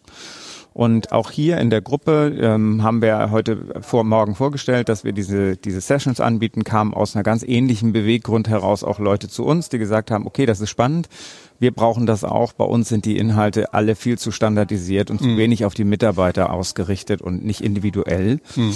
Und können wir das Individuelle haben? Und das war der Anstoß. Wir haben äh, verschiedene Wege mal diskutiert, in denen das möglich ist, ob man das auf der Ebene von Plattformen realisieren kann, mhm. ob es einfach sehr einfache Pre- und Post-Test-Szenarien sind, mit denen sich die Inhalte anpassen an die Lerner oder ob man komplexere Wege gehen kann mit Branching-Szenarios, mhm. die sowohl auf Plattformseite, LMS oder auch im LXP äh, abgebildet werden können und sind dann nachher zu spezialisierten Tools gekommen, wie zum Beispiel Area 9, die adaptives mhm. Lernen ja mit KI-Unterstützung anbieten ja. im Ablauf. Und ähm, tatsächlich war es dann am Ende immer zu wenig Zeit äh, in der Diskussion, weil wir sehr intensiv über diese Möglichkeiten diskutiert haben und dann eben auch in das Thema der Adaptivität und in das Konzept der Adaptivität eingestiegen mhm. sind. Und wie war das Feedback ähm, aus der Runde dann? Gab es da auch schon viele Erfahrungen zu adaptivem Lernen oder war es eher so, dass ähm, die Teilnehmerinnen und Teilnehmer Neues dazulernen wollten? Die wollten überwiegend Neues dazulernen, aber wir mhm. hatten welche dabei, die tatsächlich sich mit diesem, auch mit Area 9 als Tool schon als Unternehmen äh, beschäftigen, die das auch tatsächlich schon pilotiert haben oder mhm. im, im Einsatz haben. Damit gab es eine große Bandbreite. Ähm, und das Feedback war, ähm, durchaus differenziert. Also es mhm. gab äh, äh, sehr, sehr viel Interesse dafür zu sehen, okay, da könnten wir das motivierender gestalten für Lerner, dass mhm. es leichter ist, dass sie besser durch diese Inhalte durchkommen können, nicht mehr so lange sich mit allem beschäftigen, klick, mhm. klick, klick, ja. sondern einfach äh, die Dinge nur noch machen müssen, die tatsächlich neu sind. Mhm. Ähm, es gab aber auch Stimmen, die gesagt haben, okay, aber was hat das mit selbstverantwortetem Lernen dann noch zu mhm. tun, wenn das System mir eigentlich die Inhalte vorschlägt und ich gar keine Kontrolle mehr habe, was ich als nächstes bekomme, mhm. was ich eigentlich gerne selbst entscheiden möchte. Also ja, wir hatten ja. diese Differenz äh, in der, im Raum. Und ich glaube auch, dass das tatsächlich ein unterschiedliches Szenario, also dass zwei unterschiedliche Szenarien sind, in denen man dann denken muss. Mhm. Vielleicht auch unterschiedliche Einsatzgebiete, die ja. dahinter stecken. Wie grenzt sich denn dann adaptives Lernen von personalisiertem Lernen ab? Ähm, ich würde das so sehen, äh, personal, adaptives Lernen ist personalisiertes Lernen. Mhm. Ähm, es ist die ähm, eigentlich die Reinform davon, dass äh, sich das System an mich selber anpasst und an das, was ich gerade gemacht habe. Wenn ich die KI-Unterstützung von Area 9 beispielsweise anschaue, dann ist das so, dass alle 30 Sekunden das System aus meinem bisherigen Lernprozess ableitet, was das nächste richtige Lernobjekt für mich ist mhm. und mir nur das dann anbietet. Also da gibt es eigentlich eine Extremform von Personalisierung. Mhm. Äh, bis hin zu dem Reskilling-Prozess, der ja danach liegen kann, wenn ich also mich einmal aufgeschlaut habe, dann aber drei Monate lang mich mit dem Thema nicht beschäftigt habe, muss ich es vielleicht nochmal nachlernen oder neu Mhm. Und dann bekomme ich von einem solchen System nur die Dinge angeboten, bei denen ich vorher Schwierigkeiten hatte. Mhm. Und erst später vielleicht Dinge, die nochmal so wiederholt werden sollen. Das ist schon personalisiert, würde Mhm. ich sagen. Ja. Und ähm, die Systeme, die du ähm, genannt hast, also unter anderem Area 9, ähm, wie weit würdest du denn sagen, sind die heute? Kann man da wirklich äh, adaptives Lernen abbilden über auch so, so den ganzen Learning Lifecycle, wenn man es mal so nennen will, oder Learning Journey, gibt's ja heutzutage äh, viele Begriffe, die mehr oder weniger was Ähnliches beschreiben, ähm, dass man auch dieses ähm, ja ver- verstärkende Lernen, also wa- was dann auch auch wieder ein englischer Begriff mit Re Reinforcement und all diese all diese Dinge ähm, bis hin zu unterschiedlichen Einstiegspunkten, die du auch schon erwähnt hast. Wie gut kann das denn Stand heute umgesetzt werden? Ich glaube, dass das Tool super mächtig ist. Es ist über 25 Jahre äh, entwickelt worden und äh, die KI ist auch über einen so langen Zeitraum trainiert worden. Das äh, macht das ja dann schon mal sehr leistungsstark. Ähm, ich glaube auch, dass das ähm, einen großen Teil abbildet, aber ich glaube nicht, dass das die ganze Welt ähm, des Lernens abbildet, sondern ich glaube, dass es eine spezifische Einsatzzwecke gibt, in denen das sinnvoll ist. Das war auch in der Gruppe hier die Diskussion, dass man sich überlegt hat, okay, für bestimmte Trainings, Compliance-Trainings, in denen äh, man immer wieder Azure sein muss, 100% Lernziele erreichen muss oder wo man auditiert wird extern, da bietet es sich total an, weil man eine Sicherheit bekommt, dass die Lernziele zu x Prozent wirklich erreicht werden. Wenn ich aber von Sachen ausgehe, wie ich will meinen Karrierepfad weiterentwickeln und ich möchte dafür neues Wissen mir aneignen oder Handlungskompetenzen aufbauen, dann brauche ich noch viel, viel andere Szenarien, die da noch neben diesem äh, adaptiven Lernen stehen, die dann eher ähm, selber gesucht werden können und wo ich in meiner Eigenverantwortung äh, äh, agiere. Ja. Ja, sehr spannendes Thema und ähm, wir werden das sicher hier auf dem Camp dann auch äh, über die Zeit weiterverfolgen. Ähm, Gibt es sonst noch Eindrücke, die du, die du teilen möchtest? Ich habe das Gefühl gehabt, dass ähm, der, das Thema ein ähm, so eine Art Re ähm, Revival, also eine wieder eine, es ist wieder neu äh, gekommen, denn äh, in der Gruppe gab es diese Erscheinung, okay, viele von den Dingen, die wir jetzt hier diskutiert haben, diskutieren wir schon länger. Die hat es auch schon in anderen Formen gegeben. In einer ganz simplen Form, zum Beispiel Vokabeltraining mit den Boxen wurde Ja, heute ja. hier diskutiert. ähm, insofern ist das nichts, was als Grundidee und Konzept völlig neu ist. Ich glaube aber, dass die neuen Methoden und die Technologien, die jetzt dahinter stecken, dem Ganzen nochmal eine andere Aufladung geben. Und äh, das fand ich nochmal heute eine gute Erkenntnis ganz zum Schluss des, äh, der heutigen Session. Ja, sehr spannend, Sönke. Vielen Dank, dass du das geteilt hast. Und ich wünsche dir noch viel Spaß und schöne Sessions hier auf dem CLC. Super, ganz herzlichen Dank auch dir. Vielen Dank, für das, dass ich den Podcast mit dir machen durfte. Gerne. Super. Eine weitere Session-Reflexion jetzt mit der Saskia Klausen. Hallo, herzlich Hallo. willkommen. Ähm, du hast teilgenommen an der Software Craftsmanship Session hier auf dem CLC. Kannst du vielleicht ein bisschen zusammenfassen, worum es ging und was deine Eindrücke sind, die du mitgenommen hast? Ja, gerne. Also wir haben über die Community Software Craftsmanship gesprochen, ähm, beziehungsweise haben uns da erstmal eine ganze Menge von Karl-Heinz angehört. Das war sehr interessant. Und da ging es im Endeffekt darum, dass es eine Community von ja, Softwareentwicklern gibt, die sich ähm, regelmäßig treffen, wie die sich austauschen und wie die voneinander lernen. Und da ganz klar einen Bezug zugestellt zu ähm, den Zünften im Mittelalter. Und ähm, wie die Handwerker, ja, wie die Handwerker halt im Mittelalter voneinander gelernt haben, wenn sie auf Wanderschaft gegangen sind und dass sich das die Softwareentwickler ja jetzt angenommen haben und das für sich übersetzt haben. Und ähm, wie, wie kann man sich das vorstellen? Treffen die sich dann ähm, auch regelmäßig, ähm, ja, virtuell oder im wahren Leben? Haben die auch ähm, irgendwie einen speziellen Ort, wie die Zünfte früher, wo man sich äh, getroffen hat? Wie, wie wird das umgesetzt? Ja, also das haben sie schon übertragen. Das heißt, es wird nicht mehr gewandert äh, mit Stock und dann für Kost und Logis irgendwo übernachtet und da mitgearbeitet. Ähm, so ist es nicht. Nein, die treffen sich halt regelmäßig ähm, im realen äh, Raum auch und ähm, programmieren zum Beispiel zusammen oder ja, beschäftigen sich mit Problemen, tauschen sich aus, der Experte mit dem Anfänger. Und da haben wir halt unterschiedliche Methoden besprochen, wie die Softwareentwickler das machen. Aber es geht wirklich eher dieses, okay, der Anfänger lernt vom Experten und auch andersrum und man ähm, trifft sich äh, regelmäßig und tauscht sich dann aus. Und wie ist das im, in der Session bei den Teilnehmenden äh, angekommen? War da eher Skepsis oder Interesse oder waren vielleicht äh, auch welche dabei, die schon Erfahrung mit was Ähnlichem haben? Ähm, ja, wir waren eine relativ kleine Gruppe und konnten deswegen auch ganz gut diskutieren und haben dann ja mal so besprochen, ähm, wie man das vielleicht auch in anderen Bereichen machen könnte, wo es dazu Unterschiede gibt. Also ob das überhaupt übertragbar ist oder nicht. Und ähm, dann halt auch die Frage gestellt, ob es nicht auch andere Möglichkeiten gibt, Wissen auszutauschen, ob das bei den Softwareentwicklern äh, wirklich ähm, ja so ein, so ein richtig guter Weg ist oder ob es auch noch andere Wege gibt. Und ähm, da kam auch noch das Thema zum äh, sozialen Aspekt, dass es einfach auch schön ist, sich zu treffen und sich dann auszutauschen. Und ja, es ist so ein bisschen offen geblieben zum Schluss, inwieweit man das auf andere Bereiche auch übertragen kann, dass es natürlich schon unterschiedlich ist, wenn Softwareentwickler das machen oder ähm, ich hatte zum Beispiel über, über wirkliche Handwerker äh, im heutigen äh, Rahmen gesprochen. Genau, das waren so die, die Ansatzpunkte. Und was hast du persönlich für dich mitgenommen? Ganz viel. Also ich fand das super spannend, einfach weil, also ich bin auch sehr geschichtsinteressiert und dann nochmal zu überlegen, gut, wie war das denn früher? Ähm, so alte äh, Dinge einfach auch zu übertragen in die heutige Zeit, in die heutige Berufswelt. Und gerade weil ich auch viel m, mit ähm, gewerblich-technischen Mitarbeitern zu tun habe, da auch wirklich nochmal zu überlegen, inwieweit kann man dieses Konzept auch wirklich übertragen. Das geht sicherlich nicht eins zu eins, aber da kann man doch sich einiges mitnehmen und also ich fand es einen, einen sehr kreativen Rahmen. Ich habe ganz, ganz viele Gedankenanstöße für mich mitgenommen und dafür bin ich auch sehr dankbar.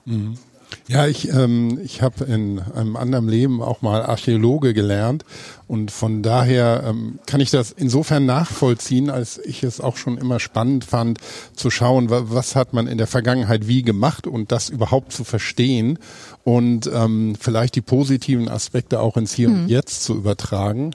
Genauso die, die negativen Dinge zu verstehen und die auch äh, zu vermeiden, weil man ja häufig die gleichen Fehler immer wieder macht. Genau, man muss das Rad ja auch nicht immer wieder neu erfinden. Genau, genau. Ja, in diesem Sinne ganz herzlichen Dank, dass du dir die Zeit genommen hast, um deine Eindrücke hier nochmal zu teilen. Und ich wünsche dir noch viel Spaß auf der verbleibenden Zeit hier auf dem Camp. Super, vielen Dank. So, jetzt am Podcast-Tisch mit mir die Anja Wagner. Herzlich willkommen. Dankeschön. Du warst ja schon zu Gast in, im Education Newscast und letztes Jahr auch bei einer Session-Reflexion hier. Ich freue mich, dass du wieder da bist und du hast eine Session angeboten, die du hier nochmal ähm, gerne zusammenfassen kannst und auch ein bisschen ja erzählen, wie es aufgenommen wurde, was für Diskussionen aufkamen. Und zwar war der Titel Arbeitsmarkt der Zukunft und der Women in Tech MOOC. Interessanterweise, wenn man jetzt mal von Äußerlichkeiten ausgeht, war genau ein Mann anwesend. Der Aha. Rest waren nur Frauen, online wie offline, gleich verteilt. Und das ist schon, eigentlich sagt auch schon viel aus, glaube ich. Aber ich fange mal vorne an, also worum es ging. Zum einen haben, äh, sind auch Frauen da gewesen, die noch gar keine Erfahrung hatten mit MOOC. Die kennt, kannten den Begriff, aber wussten nicht so wirklich, was es ist. Deshalb habe ich mal eine ganz kurze Rap abgegeben, was überhaupt Massive Open Online-Kurse sind und wieso die so aufkamen, irgendwann als Trend und jetzt ja vielleicht auch nicht mehr so die USP haben, weil es so viele Angebote gibt am Markt, dass man nicht mehr unbedingt warten muss, dass irgendjemand so ein MOOC aufsetzt, wo Ja. man dann als Event hingeht.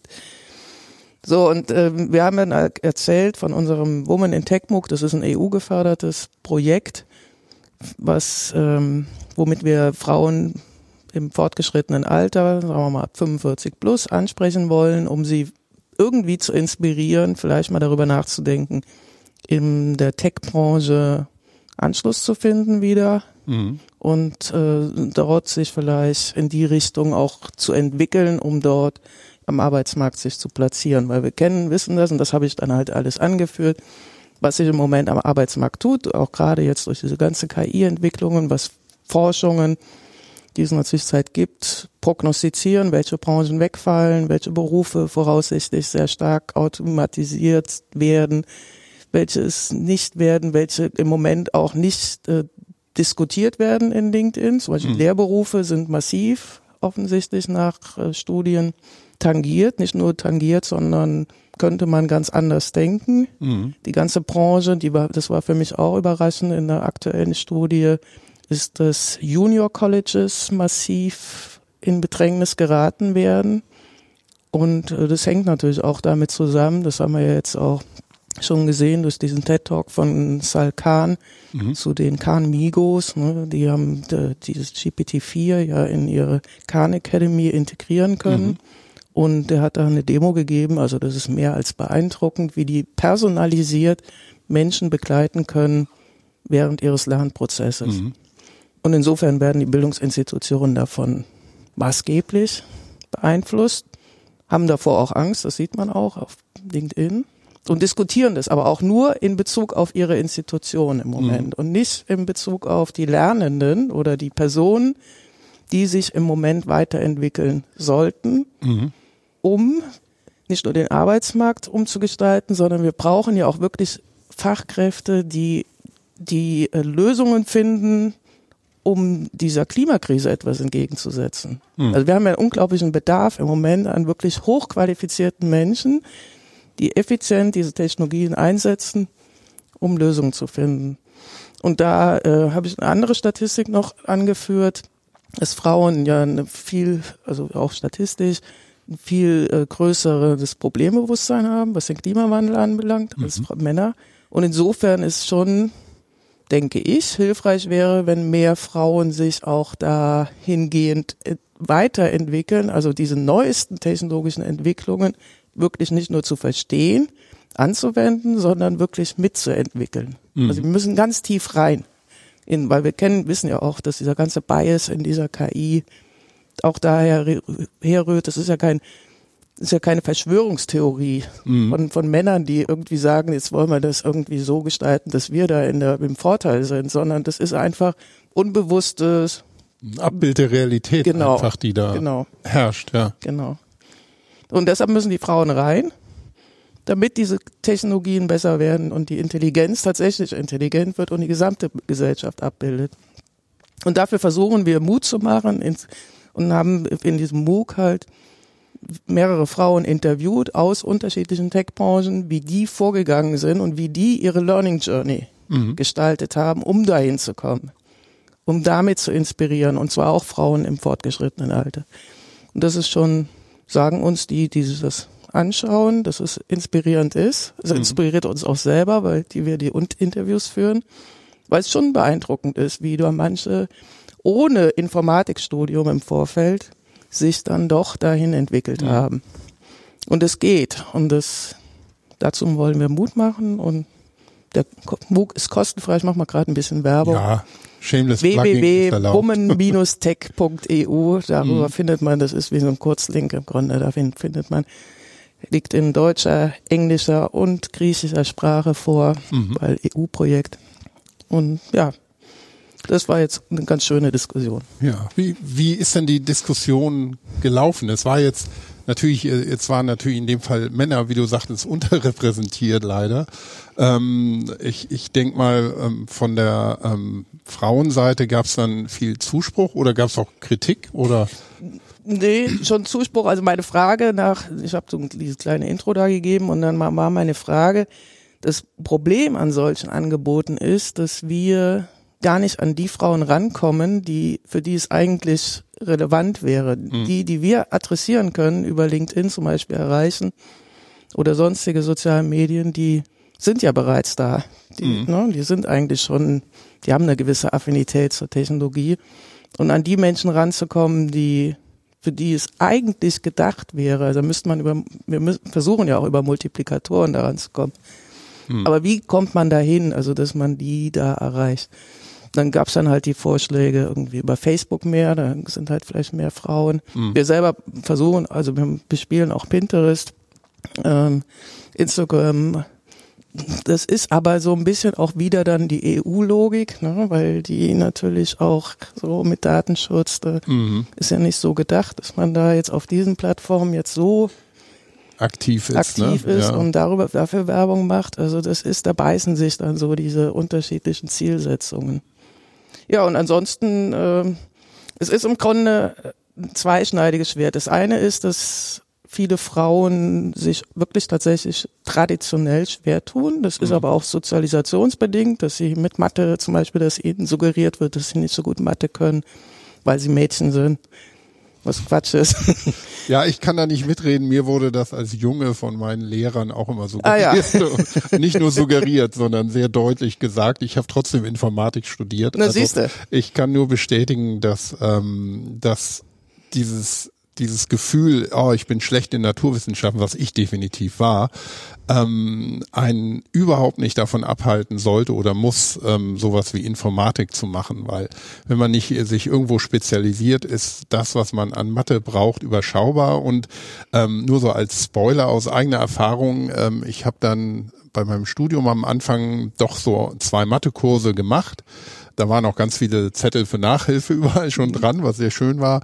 Und ich habe sie alle bestanden und ich habe sogar dann das Gefühl gehabt, ich habe zum ersten Mal verstanden, worum es bei vielen Sachen geht, weil es eben in einem praktischen Kontext war. Weil du wusstest, wofür das Genau, wofür und und ja, was der was der Nutzen für mich wirklich ist. Und das war mir in der Schulzeit nicht so wirklich klar. Das ist auch altersbedingt bestimmt gewesen, aber ähm, da würde ich auch sagen, also man sollte da, wenn man schlechte Erfahrungen gemacht hat ähm, mit Lehrern, gar nicht weiter sich davon vom Weg abbringen lassen.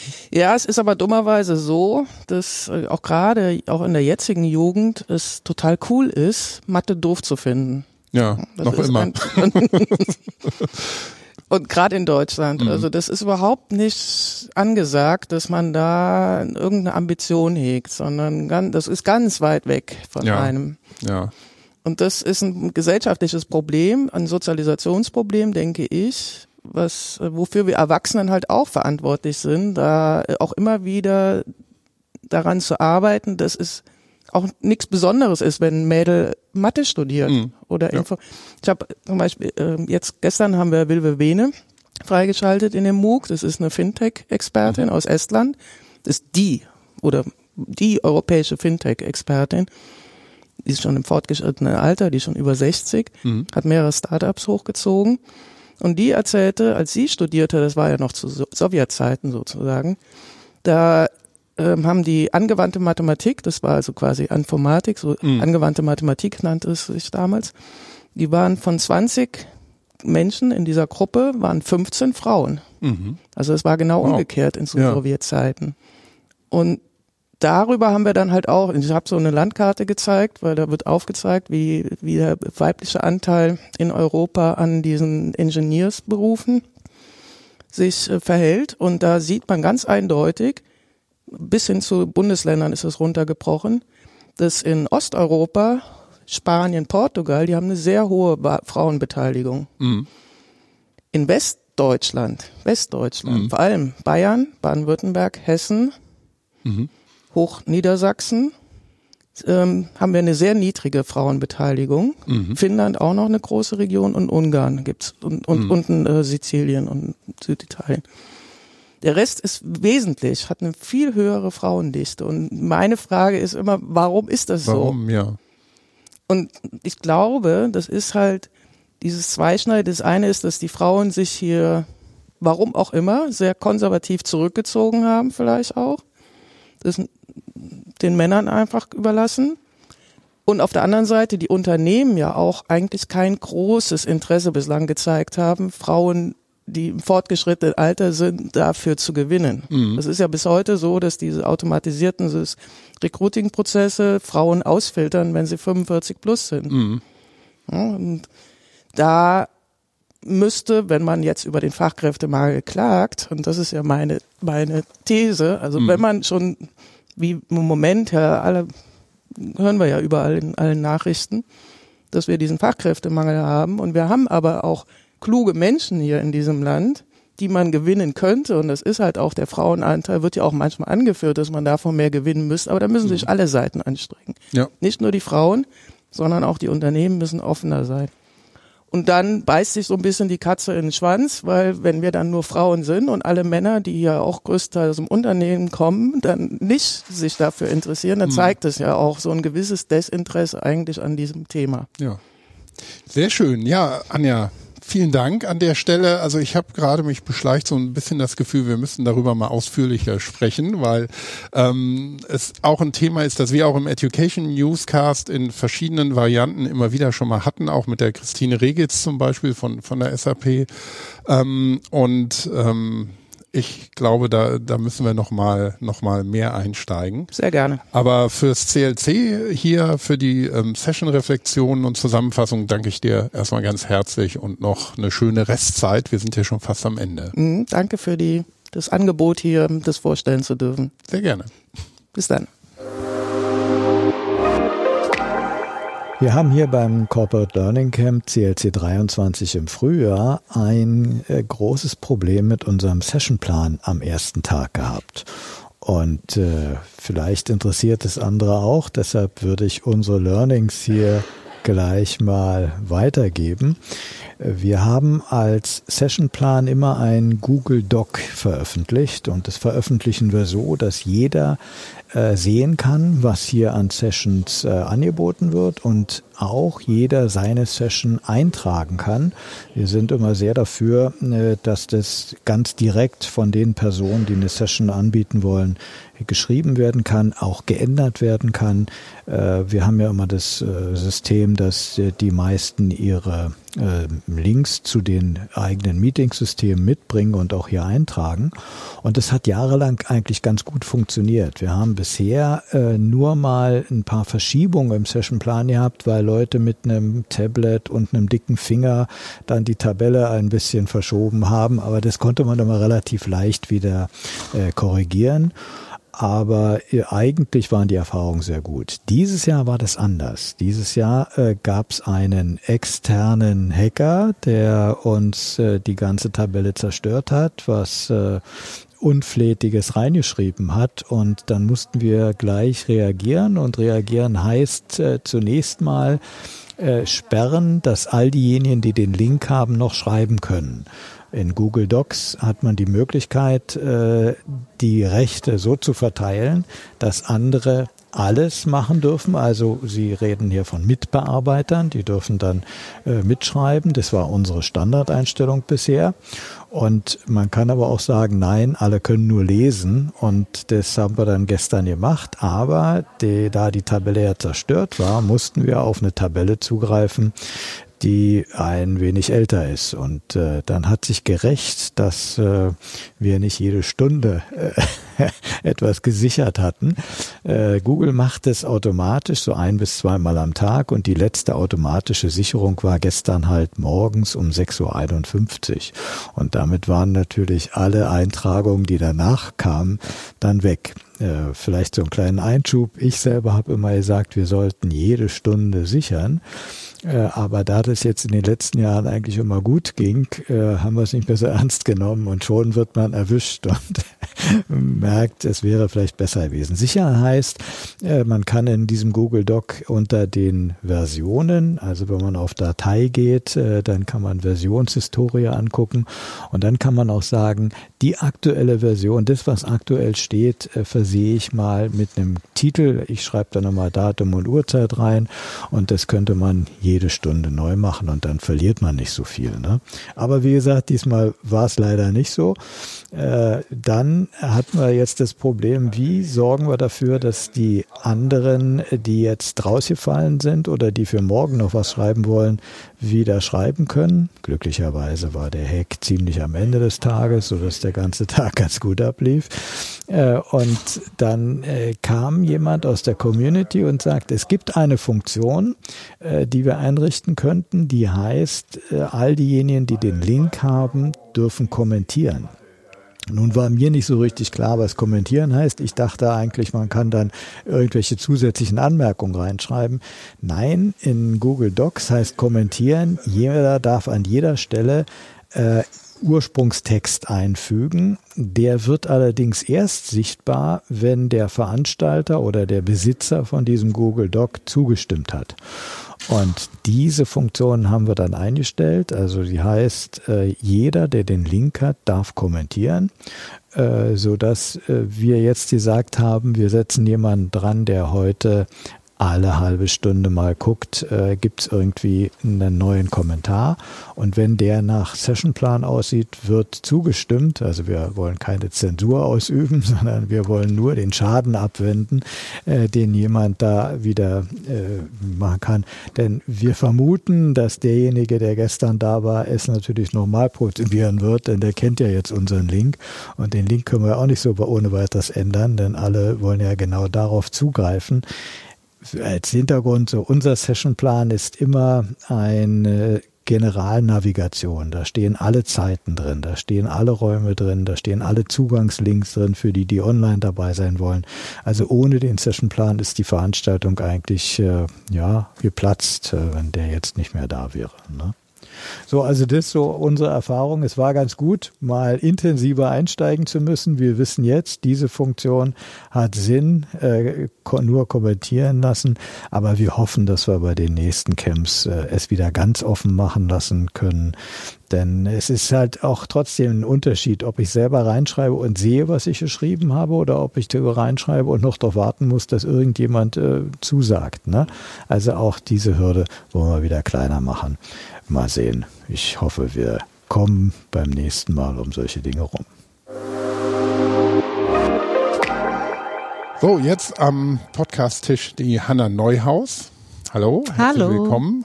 Ähm, du warst in der Session zur Vision des, äh, der Corporate Learning Community für 2030, also Thema mit Tragweite. Mhm. Wie war's?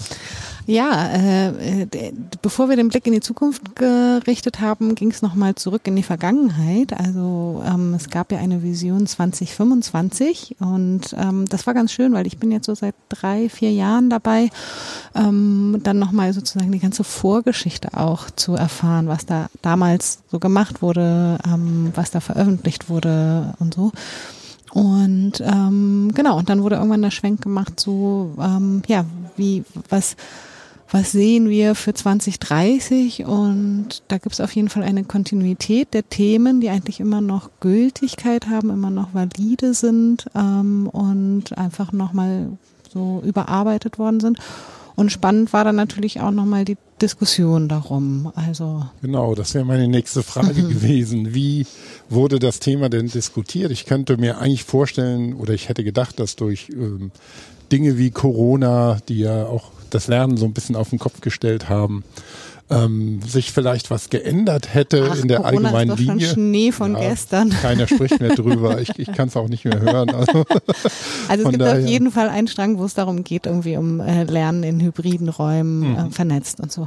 Ähm, aber vielleicht, also erstmal gab es nochmal so ein grundsätzliches, die Vision 2030 ähm, kann man einerseits, also könnte man ja einerseits so verstehen, dass das die Vision ist für die Corporate Learning Community selbst. Also wo sieht sich die Corporate Learning Community oder wo will sie sich sehen in 2030? Darum ging es aber nicht, sondern um, wie denn Lernen in Organisationen für die Zukunft aussehen soll.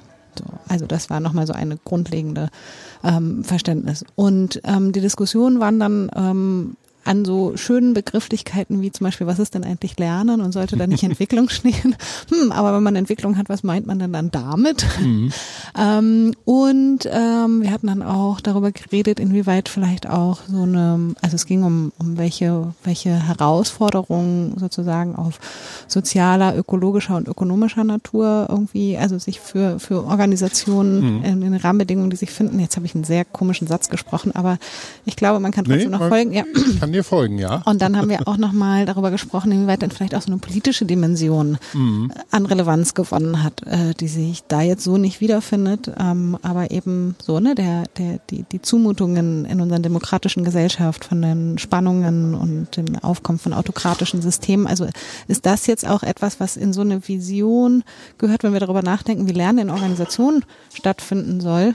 Und da, also irgendwie ja und nein. Mhm. Also so, das, da, da haben wir einfach an vielen Themen so ja, uns einfach äh, ausgetauscht. Ist das etwas, was in so eine Vision gehört, wo es um Lernen in Organisationen geht, oder ist das etwas, was woanders hingehört? Mhm. Und, genau. Ja, also das klingt spannend. Also ihr habt schon die, die dicken Bretter gebohrt, so auf wie es jeden sich Fall. anhört. Auf jeden Fall. Und ähm, soll das Ganze denn auch irgendwie dann nochmal zusammengefasst werden und wirklich als Vision Das 2030 ist doch schon. Das war die? Präsentation heute. Das war die Präsentation. Genau, Ach, ich genau. dachte, es würde Nee, nochmal jetzt. Nee, das war jetzt ein, ein Prozess von irgendwie einem, Ah, auf jeden Fall okay. über einem Jahr zu sagen, Mhm. okay, was ist mit unserer neuen Vision, ähm, weil 2025 steht ja auch schon vor der Tür, also was machen wir mit der neuen Vision? Und das ist das Ergebnis aus Ah, dieser so, Arbeitsgruppe. Und das ist auch schon publiziert auf der Co-Learn-Seite, ähm, glaube ich, würde ich mal vermuten, relativ Mhm. Ja. prominent. Ähm, und äh, ich weiß nicht ganz genau, was sie jetzt nochmal mit den, mit den Diskussionspunkten von heute machen. Ähm, die wurden auch festgehalten und dokumentiert, ob es da nochmal sozusagen Version 23.2.1 Ja. gibt. ähm, oder ob das einfach auch ein, ein, nochmal ein weiterer Prozess ist. Das Mhm. habe ich jetzt nicht so ganz mitgeschnitten am Ende, wie, wie sie da weiter fortfahren wollen. Oh.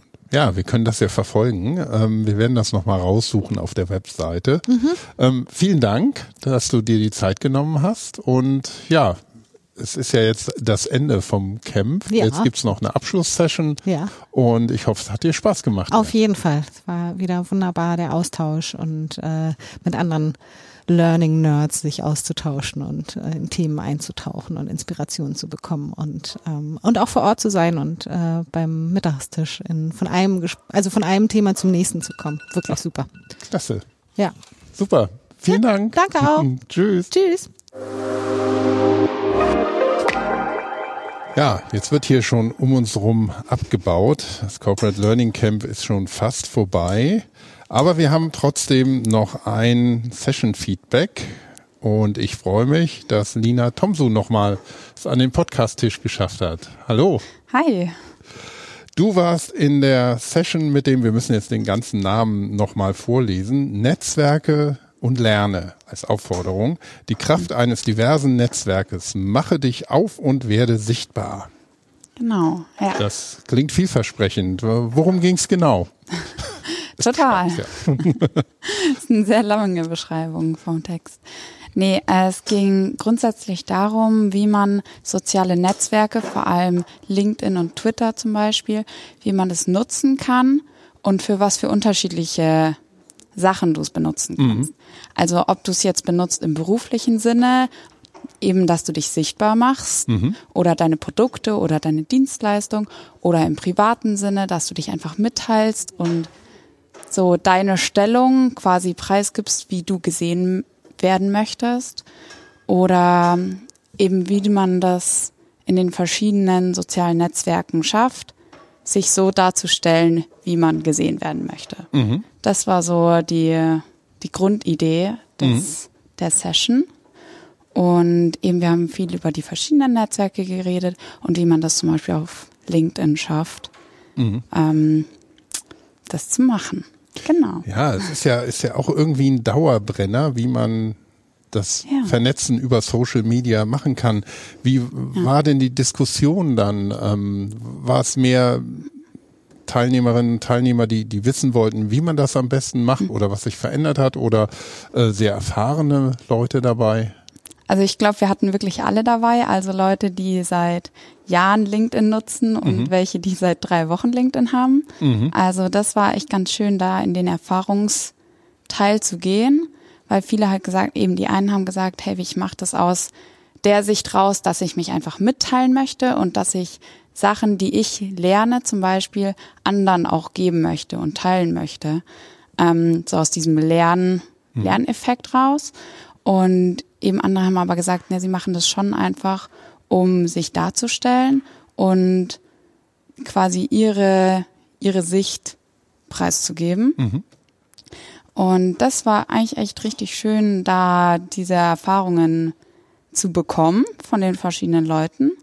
Und was auch sehr schön war, äh, wir hatten dann einen kleinen praktischen Input. Und zwar haben wir auf unseren eigenen LinkedIn-Profilen, wenn wir welche haben, konnten wir unseren Social Selling Index ähm, nachgucken. Aha. Und der zeigt uns, wie wie stark wir in unserer Branche quasi aktiv auf den Netzwerken sind oder auf Mhm. LinkedIn.